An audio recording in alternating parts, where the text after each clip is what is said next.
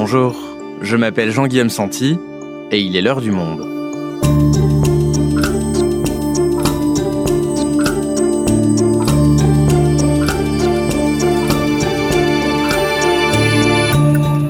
Aujourd'hui, que sont les Xinjiang Police Files, ces 100 000 fichiers sur la répression des Ouïghours en Chine, relayés par plusieurs médias, dont Le Monde. Que nous apprennent-ils de nouveau sur la répression implacable de cette communauté musulmane, alors que, depuis plusieurs années, les révélations sur le traitement de cette minorité par le régime de Pékin choquent la communauté internationale? Nathalie Guibert est journaliste au service international du monde, elle nous explique. Ouïghour, nouvelle révélation sur la machine répressive chinoise, un épisode produit par Cyril Bedu, réalisation Amandine Robillard.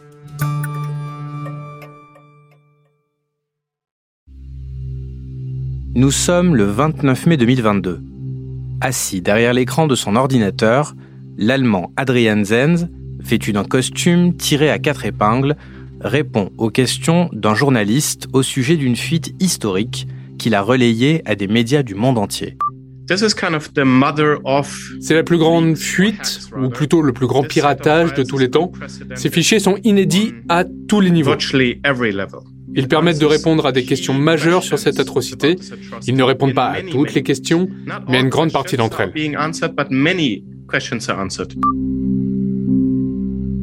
Cinq jours plus tôt, grâce à lui, des médias tels que la BBC au Royaume-Uni, USA Today aux États-Unis, Der Spiegel en Allemagne et Le Monde en France publiaient des articles qui avaient tous pour sujet une masse de documents confidentiels et inédits qui leur a été fourni par Adrian Zenz et qui décrit le système d'oppression de la communauté ouïghour en Chine. Alors que contiennent ces fichiers de nouveau Que nous apprennent-ils sur le quotidien des Ouïghours?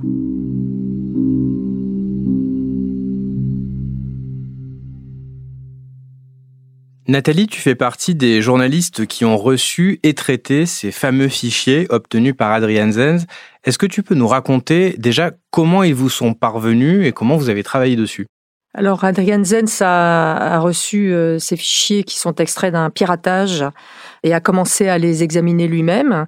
Et puis, quand il a compris qu'il avait affaire à de la matière euh, sérieuse, il a pris contact avec euh, plusieurs médias dans le monde qui ont déjà travaillé sur les Ouïghours et il leur a soumis quelques échantillons pour que nous puissions aussi, nous, nous faire une idée de quelle était cette matière. Et tout le monde a commencé à travailler comme ça en disant oui, ok, on y va.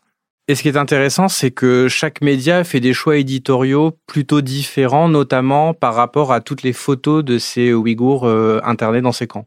Oui, parce qu'on savait évidemment qu'il y avait des victimes et très nombreuses, mais pour la première fois, on a extrait donc euh, des postes de police ou des centres de détention eux-mêmes des milliers de photos de personnes qui sont passées en interrogatoire ou euh, juste en identification euh, par les services de police. Et ces personnes qui sont âgées de 3 ans à 94 ans, on ne connaît pas aujourd'hui leur situation. Est-ce que certaines sont toujours détenues? Est-ce que d'autres ont été libérées? Est-ce que d'autres encore sont décédées? Et donc certains médias ont choisi d'investiguer euh, autour de ces personnes en publiant leurs portraits et leurs photos, en donnant leur nom. Et d'autres, comme Le Monde, euh, ont préféré respecter leur anonymat. Donc on a euh, participé à l'authentification de ces images, mais on a décidé qu'on publierait une mosaïque qui permet d'attester qu'on a affaire à des femmes, des enfants, des vieillards, des adultes, des personnes très différentes, mais on les protège. Donc il y a toutes ces photos de victimes ouïghours dans ces fichiers.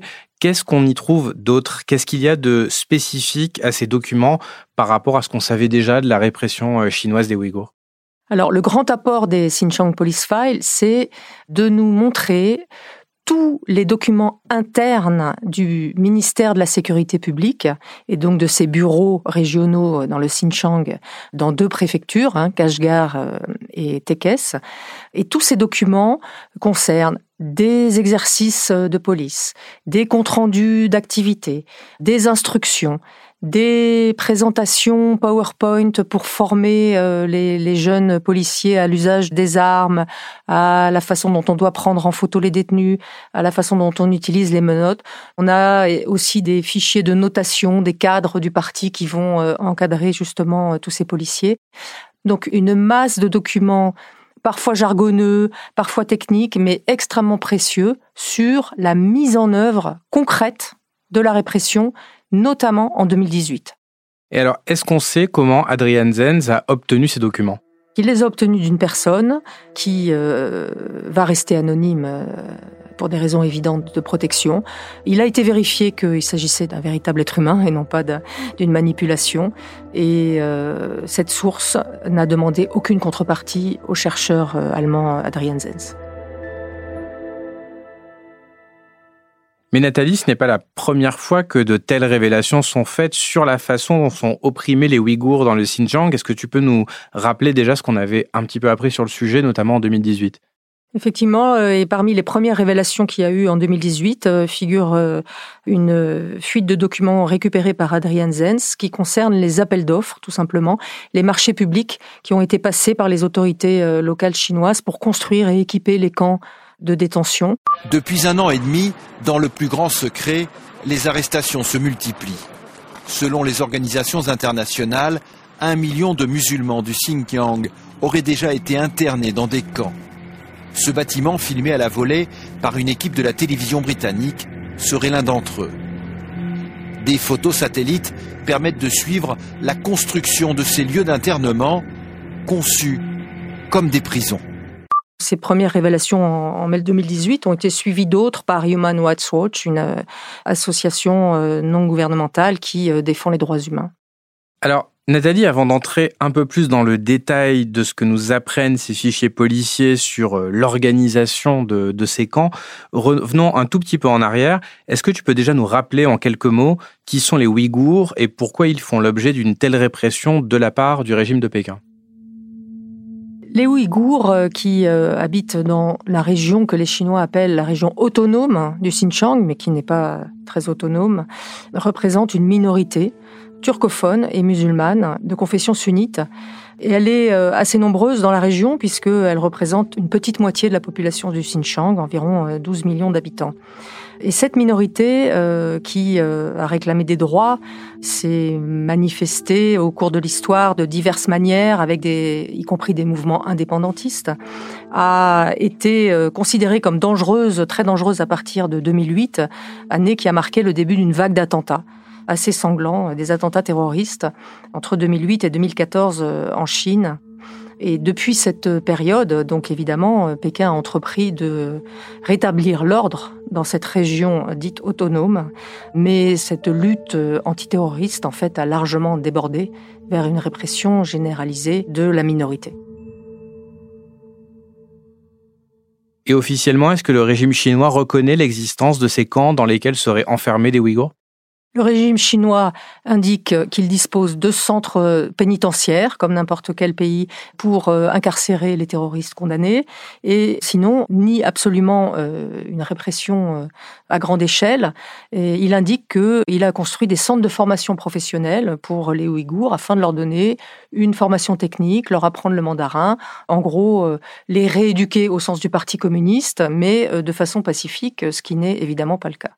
Donc officiellement, le but, c'est de les réinsérer quelque part euh, dans la vie euh, socio-professionnelle chinoise et il n'est pas question de répression. Officiellement, il n'est pas question de répression, mais dans les années 2017-2018, il y avait parallèlement à l'établissement des camps un vaste programme de déplacement des Ouïghours au sein même du Xinjiang pour euh, les conduire dans euh, des usines, euh, des camps de travail, toujours officiellement sous le label du développement économique et de l'amélioration de la condition des populations. En 2018, peu de temps après les premières révélations sur les Ouïghours, France 2 avait interrogé un ancien prisonnier de ces camps qui racontait en quoi consistaient vraiment ces formations. Nous étions assis toute la journée et on nous forçait à lire des livres opposés à notre religion. Dès 9 heures du matin, il y avait des haut-parleurs qui diffusaient des chants communistes, de la propagande, et qui disaient que Mao Tse-tung était un grand chef.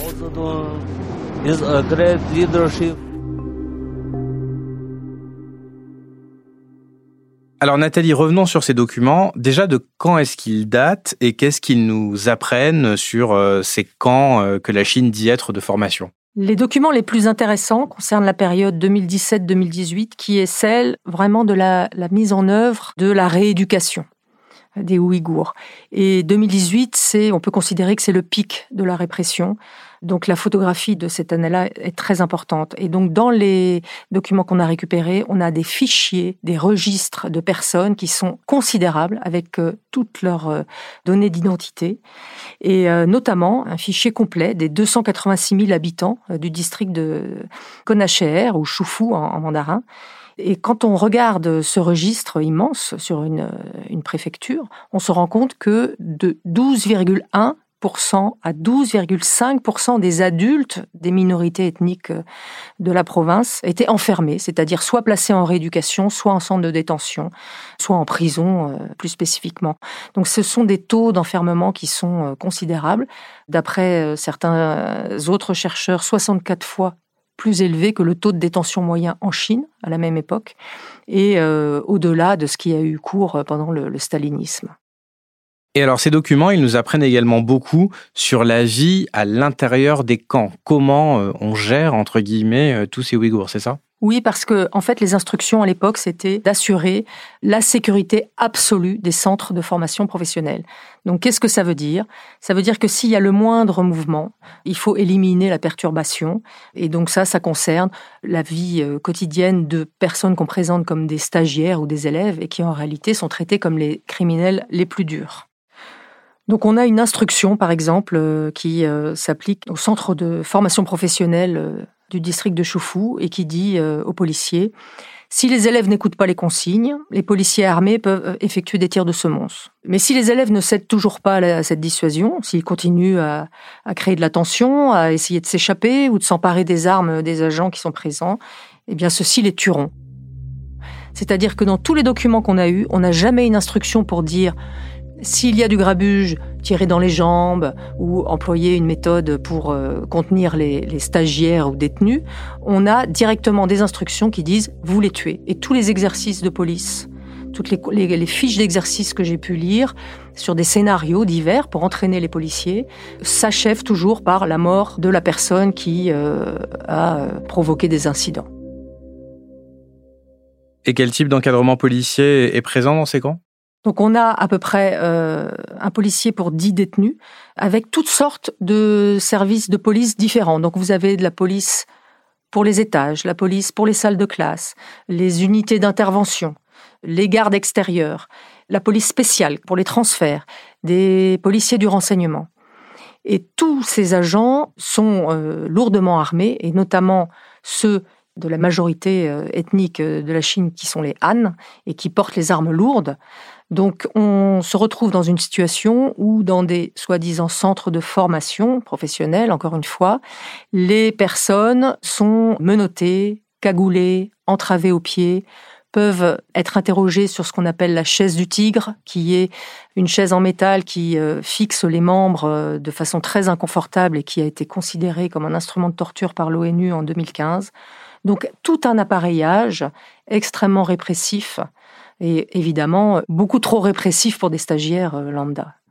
Oui, et d'ailleurs, au sujet de cette chaise du tigre, France 2 avait aussi obtenu en 2018 le témoignage d'un ancien stagiaire ouïghour qui était prisonnier d'un camp et qui disait avoir été attaché sur l'une de ces chaises. Vous voyez cette chaise Ils m'ont laissé dessus, attaché, pendant 24 heures. Ils m'ont interrogé, ils m'ont torturé. Avec les chaînes que j'avais au poignet et aux chevilles, je ne pouvais pas bouger. Et si j'essayais, les chaînes se resserraient et j'avais encore plus mal. Et alors, on disait en début d'épisode qu'on avait eu accès à toutes ces photos de victimes ouïghours. Est-ce qu'on en sait un peu plus sur euh, les profils de Ouïghours qui sont internés et sur quelle base ils sont emprisonnés? Alors quand on voit les photos, effectivement, euh, on se rend compte qu'on a des très jeunes prisonniers. Dans ceux qui ont été identifiés avec certitude comme détenus, le plus jeune à 15 ans et le plus âgé à 73 ans. On a des femmes, euh, des hommes donc et des adolescents. Et on a certains documents qui donnent une liste des personnes à arrêter, qui est euh, une liste très vaste. Donc ça peut être des travailleurs migrants, des personnes entre guillemets à l'identité douteuse qui sont envoyées dans les centres par les préfectures. On a tout ce qui concerne les imams non officiels, c'est-à-dire non reconnus par le Parti communiste, des drogués euh, qui pourraient causer du trouble euh, à l'ordre public, euh, et même des malades mentaux qui ont causé des problèmes. Alors, on nous indique aussi dans certains documents que certaines personnes ne doivent pas être internées, notamment les personnes âgées, des malades, des handicapés, et puis les femmes enceintes quand elles allaitent leur bébé. Mais on se rend compte à la vue des photos qu'on a des très vieilles personnes et qu'on a des personnes qui sont manifestement aussi handicapées mentales et qui sont quand même enfermées. Alors le but, c'est évidemment de casser euh, toute résistance euh, et toute velléité euh, indépendantiste de ceux qui en auraient encore, mais au-delà, c'est de toucher toutes les familles ouïghours et musulmanes de la province, puisque une grande partie des personnes qui vont finir en centre de formation professionnelle sont en réalité amenées là parce qu'elles ont un vague lien avec quelqu'un qui a euh, écouté un prêche, ou parce que simplement euh, elles ont porté le voile, euh, ou parce que, comme le disent certains fichiers, elles sont dans une famille à forte atmosphère religieuse. Donc, en réalité, on veut toucher une population dans son ensemble, les conditions de répression étant extrêmement difficiles, les gens n'ayant plus de nouvelles pour beaucoup de leurs proches, en réalité, ont fait courber les chines et ont fait exploser les, familles euh, bien souvent. Nathalie, ces fichiers-là, ils datent de 2018, il y a 4 ans donc. Est-ce que depuis, la répression a évolué dans le Xinjiang? Le plan euh, des autorités euh, de Pékin et du Parti communiste était sur cinq ans, 2017-2022. Il s'agissait d'obtenir la stabilité totale du Xinjiang, selon les, termes officiels. Donc euh, cette stabilité, normalement, effectivement, devait être obtenue en 2022. Mais ce qu'on a découvert euh, dans les révélations euh, des Xinjiang Police Files, et notamment dans le discours du gouverneur de la province euh, à l'époque, qui est Shen Kuangguo, c'est que les autorités chinoises avaient bien l'intention de, j'ouvre les guillemets, continuer à frapper fort durant les cinq prochaines années. Je referme les guillemets. Donc on peut s'attendre à ce que la répression, même si elle est visiblement moins importantes dans les rues des villes concernées, puisqu'on voit à nouveau des hommes circuler, des commerces musulmans ouvrir.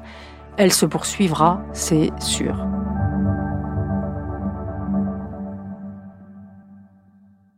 Nathalie, tu nous as décrit ce système de répression et ce que ces fichiers ont révélé? Comment est-ce que les autorités chinoises ont réagi puisque cette actualité a été mondiale?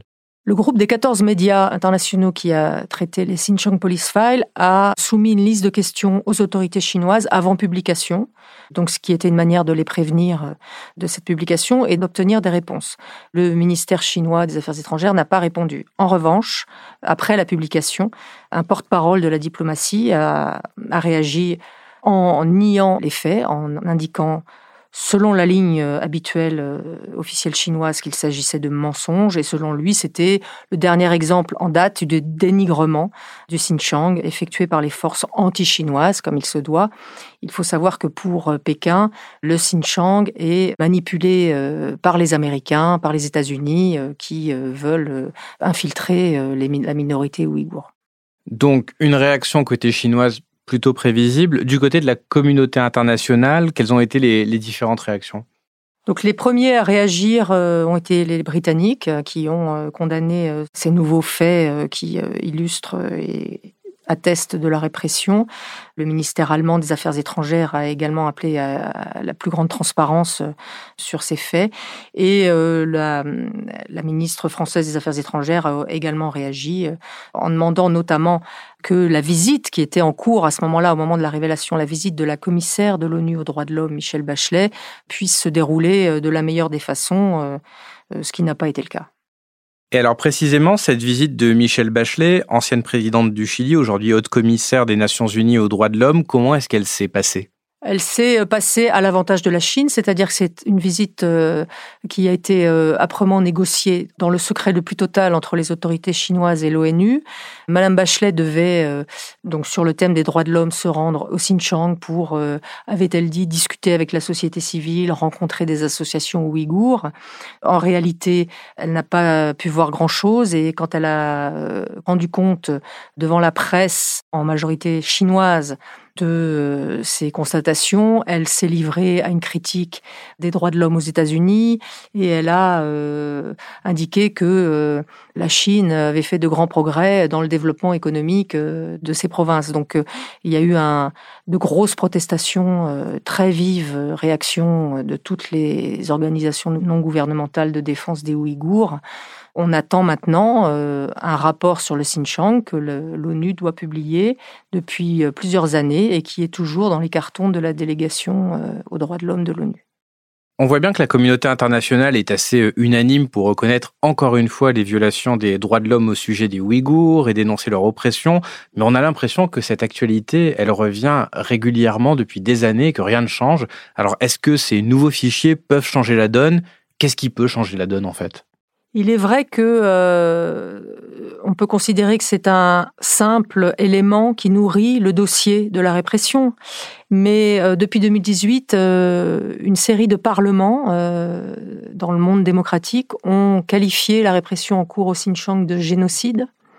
Des ONG essayent d'instruire des plaintes en vue d'une qualification pénale de génocide.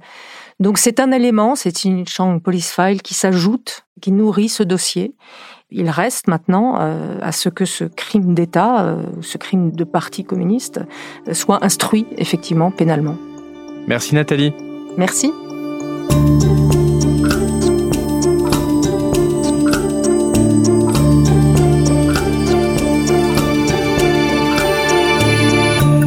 Si vous souhaitez en savoir plus sur le sujet, retrouvez l'enquête du monde sur les Xinjiang Police Files en allant vous abonner sur notre site. C'est la fin de l'heure du monde, le podcast quotidien d'actualité proposé par le journal Le Monde et Spotify. Pour ne rater aucun épisode, vous pouvez vous abonner gratuitement au podcast sur Spotify ou nous retrouver chaque jour sur le site et l'application lemonde.fr. Si vous avez des remarques, suggestions, critiques, n'hésitez pas à nous envoyer un email à l'heure du monde L'heure du monde est publiée tous les matins du lundi au vendredi. On se retrouve donc très vite. À bientôt.